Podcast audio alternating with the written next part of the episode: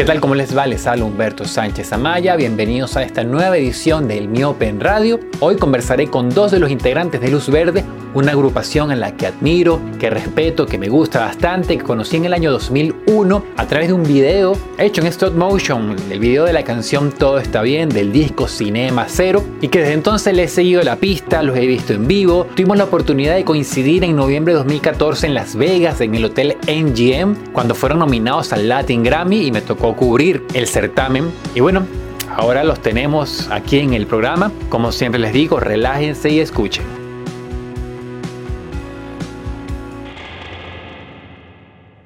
Y me encuentro en línea con Eduardo Benatar, baterista, y Carlos Mendoza, cantante y guitarrista, ambos miembros de la agrupación Luz Verde, que acaba de estrenar el 30 de abril, la semana pasada, hace pocos días, su más reciente disco, Vida. Un disco que comienza con un tema que para mí alude directamente a, este periodo. Quizás díganme ustedes en qué momento surgió esa canción.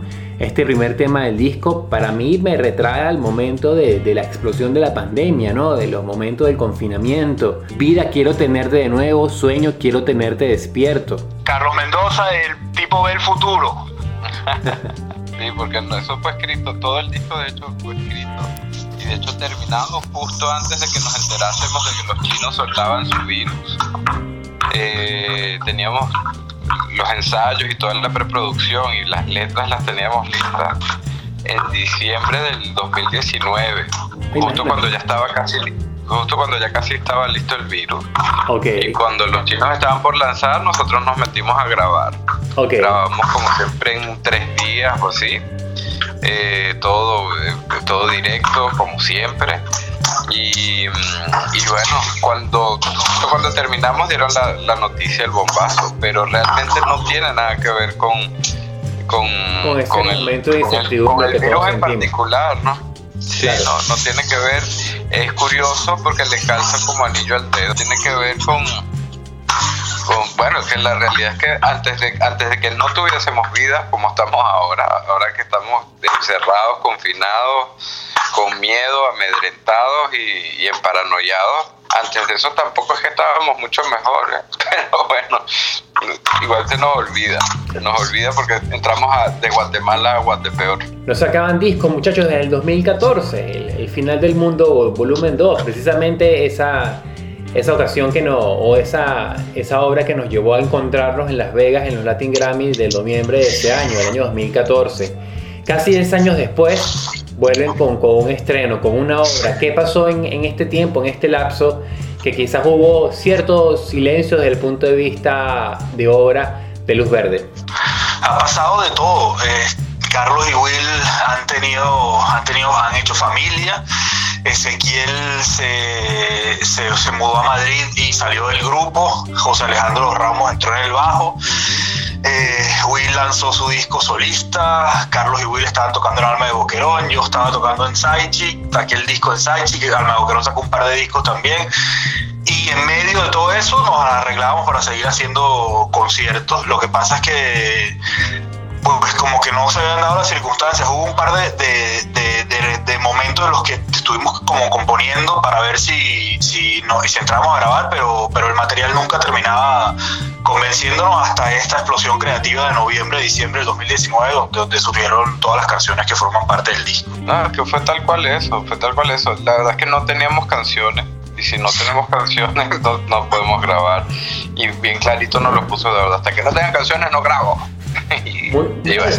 hay algo que me llama mucho la atención de, este disco que estoy escuchando desde el sábado y siento que es un disco, no sé, eh, Eduardo acaba de decir algo, ¿no? Pasó de todo en estos años, desde 2014 y hace una referencia puntual a Wilber y a, Carlos, es la de formar familia y quizás siento eh, ese temor de padres a, a esa nueva vida que comienza por parte de sus hijos reflejada en, en, vida, no solamente como personas que dan vida, sino también la vida que va a transcurrir, como bien decía Carlos en la pregunta anterior, en medio de esa incertidumbre, de esos peligros, de esa angustia, como se nota en, muchas canciones, en vida, por ejemplo, en la primera, en la primera o también... Eh, no sé, quizás todo lo que digas, varias de las canciones, siento que es el álbum de ustedes con más introspección desde ese punto de vista oscuro o temeroso que puede tener uno como ser humano en, este, en, la vida. Sí, totalmente es eso. Eh, la verdad es que cambia mucho la perspectiva cuando sabes que vas a, reproducirte y, bueno, el, nivel de responsabilidad cambia, la perspectiva cambia y sí, el miedo se, se, ensaña. Y las canciones son precisamente eso, tratar de dentro de todas esas, dudas y, esos temores, pues sacar lo más positivo, sacar un mensaje positivo siempre, una conclusión de, bueno, todo puede estar muy mal, pero eh, hay, que, hay que tomar las riendas pues y, y echar hacia adelante, o que todas las decisiones dependen de ti, básicamente. Y las decisiones que tomes tendrán sus consecuencias. Eh, sí, por ahí, por ahí van los tiros totalmente, sobre todo en esas canciones que menciono. Alguna que otra baladita de amor hay también, pero, pero básicamente eso. Y mm, la verdad es que sí, creo que ha cambiado bastante la forma de escribir tanto de Will como la mía. Eh, en cuanto a las letras, pues están un poquito más entonadas hacia ese punto. Vamos a ver qué sale el próximo disco, pero por ahora, por ahora estamos en esa nota. Eduardo, no sé si quieres comentar algo. Yo te iba a decir que, que básicamente será, será, será, que es la última canción del disco, que es como la, la, la que es un poco folclore venezolano. Este, estoy súper súper seguro porque lo ha comentado Will, que es una canción que surge de, inspiración de, de, tocar para Luke, que es, que es su hijo, entonces ya, ya por ahí es más incluso que las letras, o sea, la canción surgió de, Will tocando para, para, para su hijo. Aparte de eso, yo soy baterista y no pienso ser padre, entonces no tengo mucho más que agregar a ese respecto. Ahora como, como baterista, Eduardo, siento también que hay un una reafirmación ¿no? de las raíces rockeras de ustedes en, este disco. Siempre la ha habido, pero aquí la, las noto con más ímpetu, porque además siento que estas letras también lo exigen más, en cierta forma. También la forma en la que estás tocando la batería en este álbum eh, destaca bastante. Yo te puedo, bueno, te lo, te, respondo en dos partes. Primero que me dieron, sobre todo con Vida y con Fuerte Fuerte, me dieron material rockero para... para sacar para sacar ese esa parte de, de, esa parte mía como ejecutante segundo, que como tú lo dices, son, son siete años que tengo, bueno, en ese momento eran seis años sin haberle metido el diente a, composiciones de Carlos y de Will, entonces llegué como con, con, esas, con esas ganas acumuladas. Y como el disco es bastante variado, tampoco me dio tiempo de, de de aburrirme, o sea, cada, cada canción requería una cosa diferente además a eso le sumas que el disco lo, se compuso y se arregló en, mes y medio, tampoco tuve mucho chance para pensármelo mucho, entonces casi todo lo que está ahí grabado son es lo primero, lo segundo que, que surgió como, como ejecución y ese arreglo que se quedó. De hecho hay una canción que es eh, eh, si tus ojos sangran, que, que, el arreglo que está en el disco es exactamente el arreglo que, es, que surgió el primer día, el primera vez que la tocamos juntos en el local de ensayo. La grabamos en un teléfono y ese fue el arreglo que copiamos para el disco. Es la, es la primera vez que, que graban un, un, disco, o sea, que este proceso surge en, en mes y medio. No, el, el, los, el, a ver, en Llamas, que aunque tenía canciones de otras épocas, también en la recolección de material surgió súper rápido y se arregló muy rápido.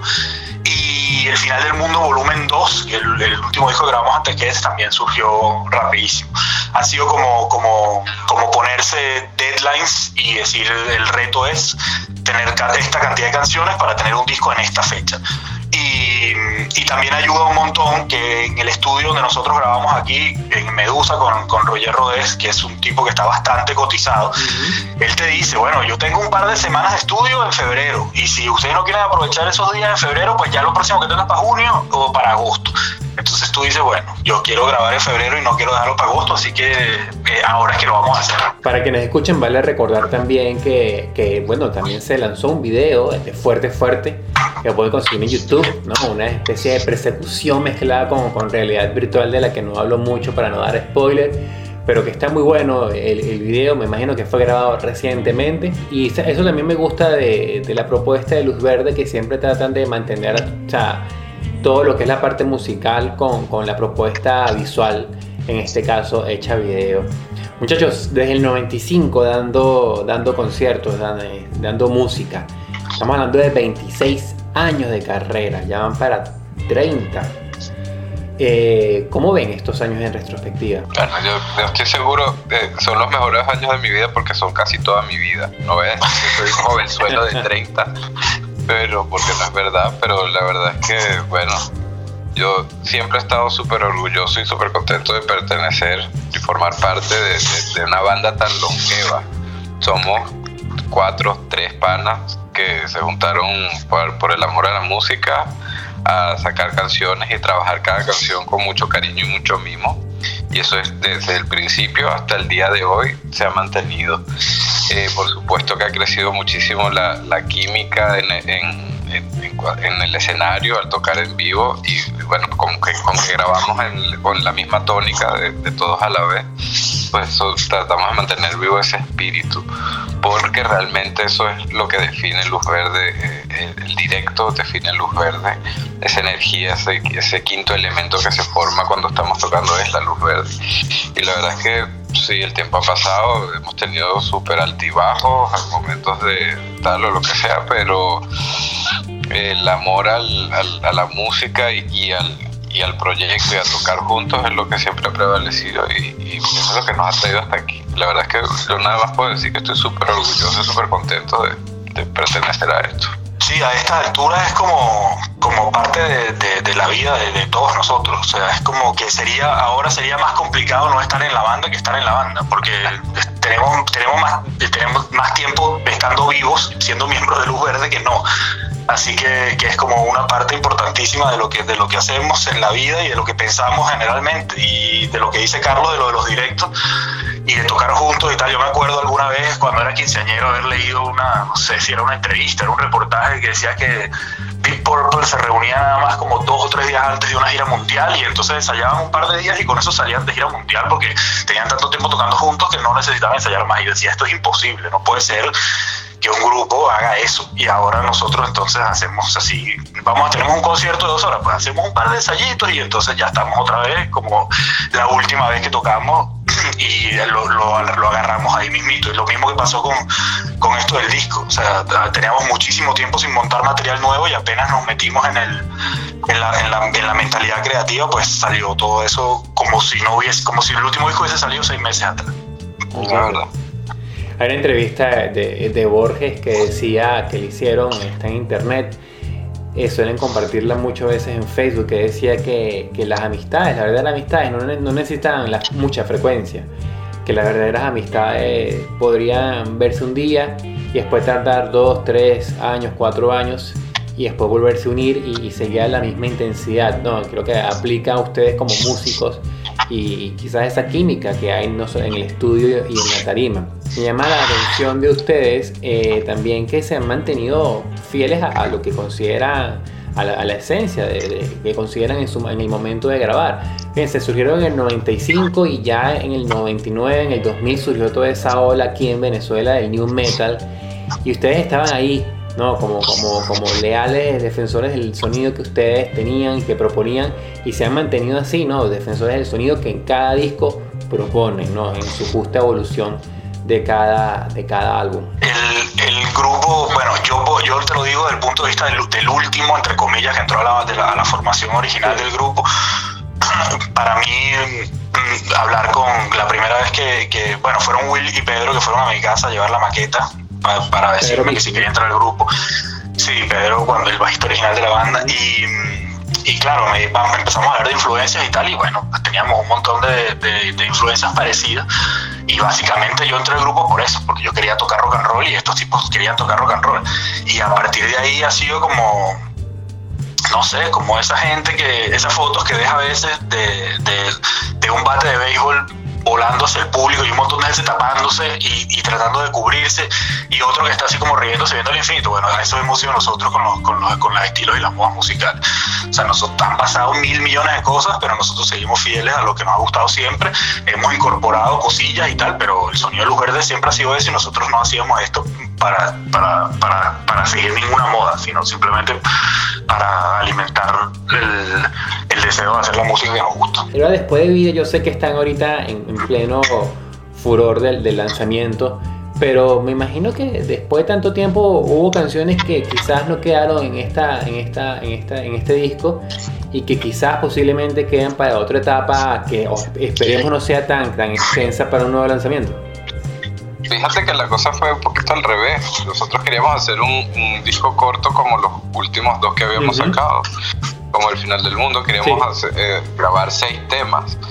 Y los temas que se iban quedando por fuera, que ya estaban muy redonditos, eran precisamente los dos últimos que están, que quedaron grabados en el disco en el orden del, del setlist del disco. Y, y bueno, grabamos rápido y, hicimos la preproducción, como te contaba Eduardo antes, súper rápido y de forma súper orgánica y natural. Cuando llegamos al día de la grabación, la verdad es que esos otros dos temas estaban ahí pidiendo por favor salir y, ser grabados. Y la verdad es que al momento de estar grabando, eh, ya Ruger nos dijo, bueno, si quieren tirar para adelante, tiramos para adelante, un poquito justos de tiempo, pero, vamos. Y la verdad es que estamos muy contentos con el resultado. Y hacer un disco un poquito más largo siempre nos alegra a nosotros porque amamos la música y queremos sacar más canciones, pero sobre todo hemos tenido muchas buenas respuestas con la gente que ha escuchado el disco, diciendo, oye, por fin sacaron un poco más de, variedad en la, en la en, el trabajo, pues, en el, álbum. Claro. Y, respondiendo un poquito a, tu pregunta original, eh, eh, aquí con una contadísimas, creo que dos excepciones en todos los siete discos, ninguna canción que ha sido compuesta para un disco ha entrado en un disco siguiente. O sea, siempre las canciones se han compuesto para ese disco y las que no han quedado se quedaron en los archivos de la banda. Yo debo tener por ahí unas 30 o 40 canciones inéditas de Luz Verde que, que se han que se han grabado, que se han compuesto para los discos y no han llegado a entrar y ahí se quedaron. Tal vez algún día haya una, una antología lo-fi de canciones olvidadas de Luz Verde. Eso sería buenísimo, porque además, Eduardo, tengo entendido que tú eres como el archivólogo de Luz Verde, ¿no? El que tiene todo eso, eh, eh, todo eso pormenorizado y guardado por ahí en algún disco duro o en varios discos duros disco duro y en, y, en, formatos anteriores a los discos duros. Yo tengo DATs, DATs, cassettes, afiches, eh, cosas, recortes de, de, periódicos impresos, revistas viejas. Sí, tengo un archivo importante de ahí de, cosas y, y, si todas esas canciones las tengo, menos mal, procuré y esas las tengo ya todas digitalizadas. Entonces el audio está, está seguro. Me vale decir a aquellas personas que, que escuchan que Luz Verde desde el año pasado, quizás un poquito antes, eh, empezó a, subir varios de, sus, varios de sus discos a, plataforma. Creo que el último que faltaba era Cinema Cero. Ya está. El Cinema Cero, sí, ya está. Lo, aprovechamos para subirlo. Eh, a principio, el año pasado para celebrar el 20 aniversario del disco. O sea, hicimos, lo subimos a principios de 2020 para celebrar que habían sido 20 años que salió. Así que ya ahora sí oficialmente están los 7 discos en todas las plataformas.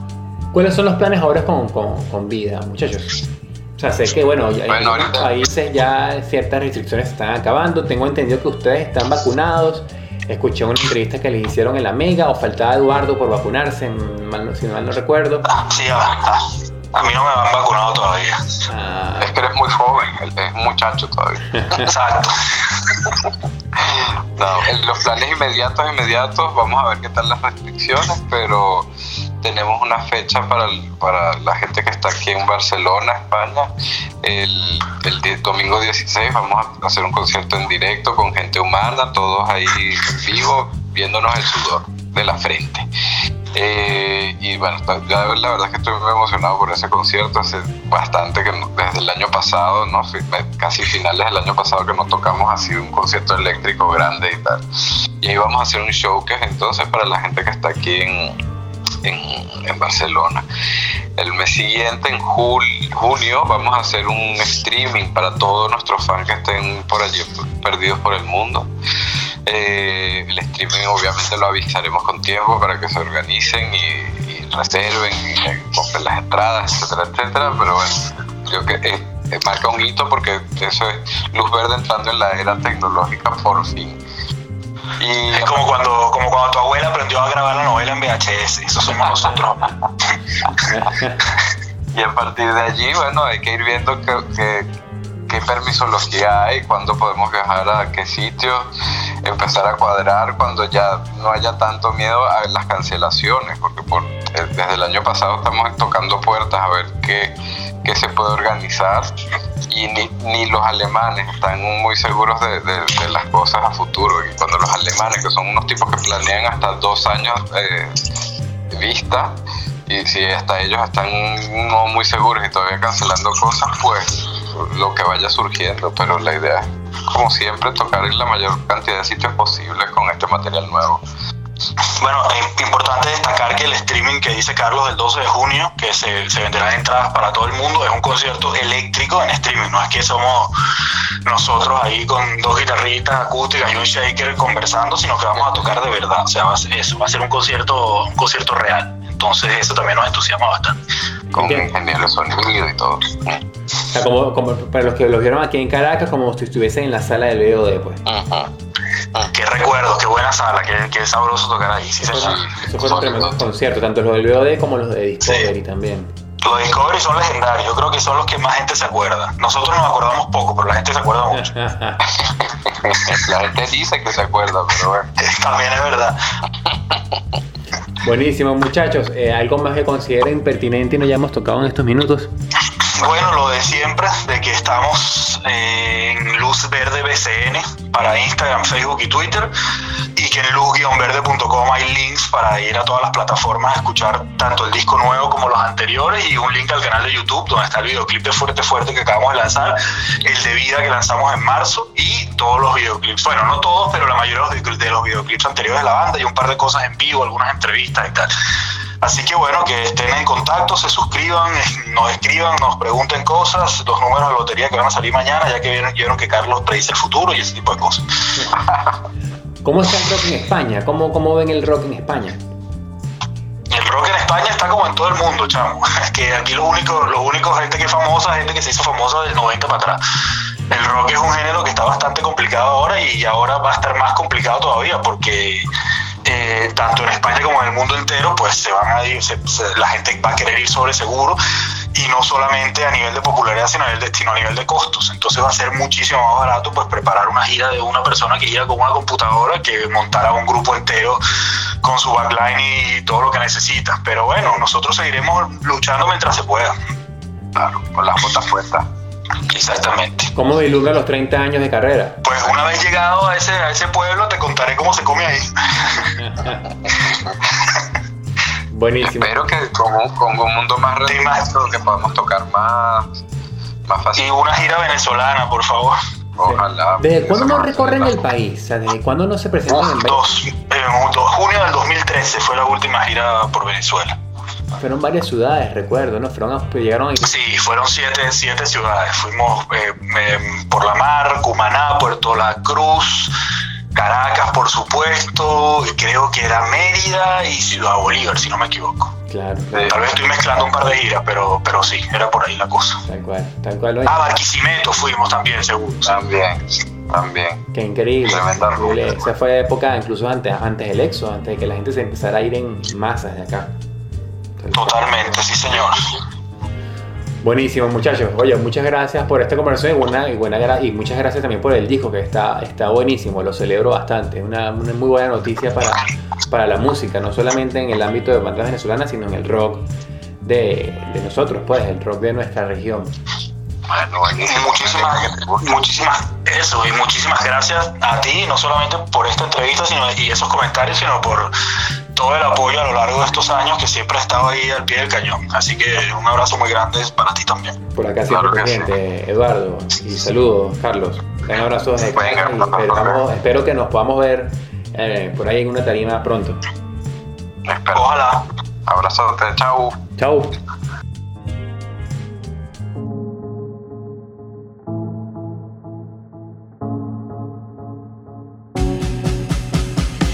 Bueno, muchas gracias por escuchar el Miopen Radio. Les habló Humberto Sánchez Amaya. Si escuchan esto en YouTube, por favor suscríbanse al canal, dejen algún comentario. Si lo escuchan en otra plataforma como Spotify o alguna otra, denle like y estén pendientes de las próximas emisiones. Me sigue, pueden seguir en redes, arroba Humberto San en Instagram y arroba Humberto Sánchez en Twitter.